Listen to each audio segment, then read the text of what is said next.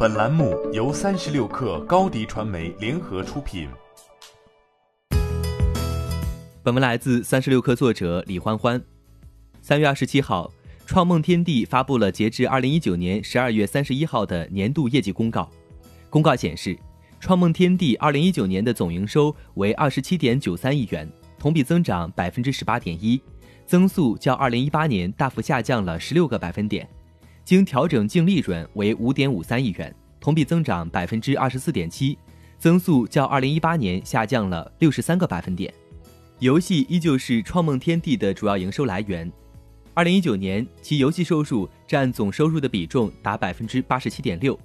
创梦天地在公告中表示，截至二零一九年十二月三十一号，共拥有六十款游戏，包括二十三款角色扮演游戏，五款益智消除类游戏。十款休闲竞技游戏，六款跑酷游戏及十六款其他游戏。二零一九年新发行的主要游戏包括《决战马法》及《路人超能一百》等，全年新取得十九个游戏版号，覆盖多款休闲和中重度精品游戏。为进一步拓展公司业务，创梦天地其未来的游戏内容将聚焦三大主要赛道：消除类游戏、其他休闲游戏和中重度 RPG 游戏。并加强云游戏中精品内容的布局。创梦天地还会持续加强与腾讯、索尼、京东等战略投资者的合作，获取投资者在内容开发和运营、在线线下娱乐体验上的权益和资源，持续提升用户体验。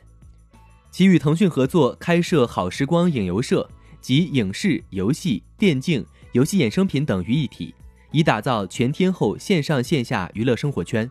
二零二零年，创梦天地将在全国范围内进一步扩大线下娱乐业务。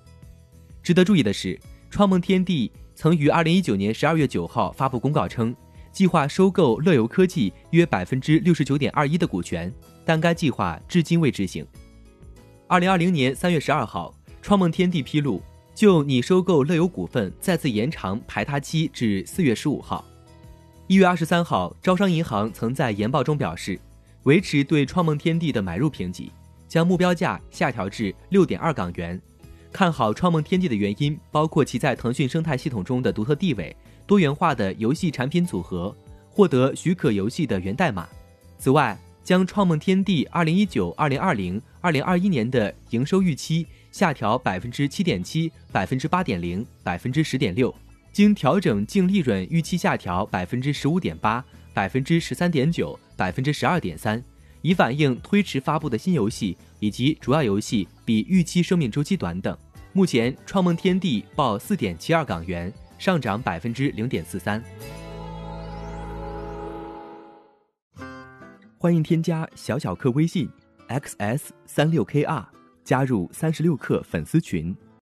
高迪传媒为广大企业提供新媒体短视频代运营服务。商务合作，请关注微信公众号“高迪传媒”。